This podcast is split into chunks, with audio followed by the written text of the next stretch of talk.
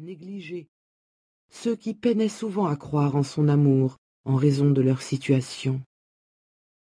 Malgré le changement radical que cela devait entraîner dans son existence, elle accepta ce nouveau mandat sans hésiter. L'inspiration reçue dans ce train procura à mère Teresa une profonde connaissance de l'amour de Dieu. Elle comprit comme jamais auparavant que Dieu éprouvait un désir ardent, une soif d'aimer et d'être aimé. Il avait soif de son amour et de l'amour de chaque personne de sa création, en particulier des plus nécessiteux.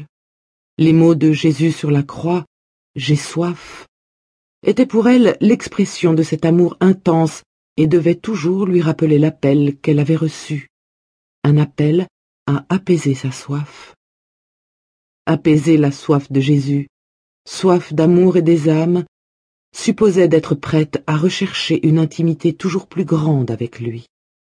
Cela supposait également d'accepter, quoi qu'il pût lui en coûter, d'être un instrument grâce auquel l'amour de Dieu pourrait être communiqué à ses enfants. Cet appel donna à mère Teresa un sentiment de responsabilité et d'urgence à l'égard de sa mission.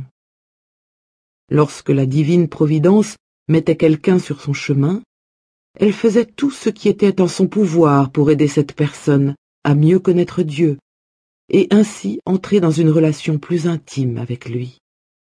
Malgré les obstacles qu'elle dut affronter pour répondre à son nouvel appel, Mère Teresa jouit d'abondantes consolations dans les mois qui suivirent l'inspiration, et pourtant, au moment où elle commença sa mission auprès des pauvres, elle fut plongée dans la sombre réalité de la désolation que connaissaient ceux qu'elle servait. Le sentiment que Dieu n'était plus présent, qu'il ne l'aimait plus, ou ne se souciait plus d'elle. Elle resta néanmoins authentiquement et profondément unie à Dieu, même si ses sentiments lui suggéraient le contraire. Par cette expérience de la douleur d'être mal aimée, indésirable, négligée, Mère Teresa ne fit plus qu'un avec Jésus dans son agonie et avec les plus pauvres des pauvres dans leur souffrance, prenant véritablement sur elle une part de la douleur de ceux qu'elle aimait. Près d'un demi-siècle de sécheresse spirituelle n'entrava pas sa capacité à percevoir la main de Dieu dans les circonstances ordinaires comme dans les épreuves de la vie, et à lui répondre avec amour. Ceci se manifesta entre autres dans son aptitude confondante à ne pas se laisser décourager par d'accablantes difficultés, ni submerger par les souffrances ou le mal dont elle était quotidiennement témoin. Elle croyait profondément que Dieu, dans son amour, pouvait faire sortir un bien supérieur d'un mal apparent ou réel. Au milieu de ses propres ténèbres spirituelles, son dévouement sans faille à sa mission et le sourire constant qui cachait sa douleur attestait de sa foi profonde dans le fait que Dieu, même si elle n'en ressentait plus la proximité, était toujours aux commandes. Cette foi inébranlable la porta toute sa vie. Aussi exigeant que cela pût être, elle restait sereine et même joyeuse. En fait, plus obscures étaient les ténèbres, plus tenace était sa foi.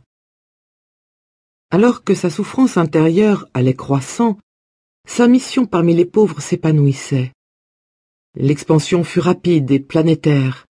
Au terme de vingt-cinq ans d'existence, les missionnaires de la charité comptaient 704 sœurs dans 87 communautés qui prenaient soin de milliers de gens parmi les plus pauvres des pauvres, les mourants, les orphelins, les lépreux, les handicapés physiques et mentaux, ceux qui se trouvaient en marge de la société.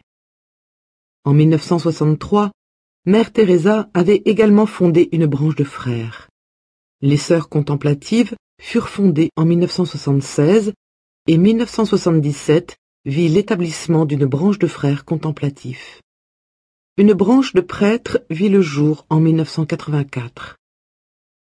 Lorsque Mère Teresa mourut, il y avait 3842 sœurs missionnaires de la charité dans 594 communautés répartis dans 120 pays.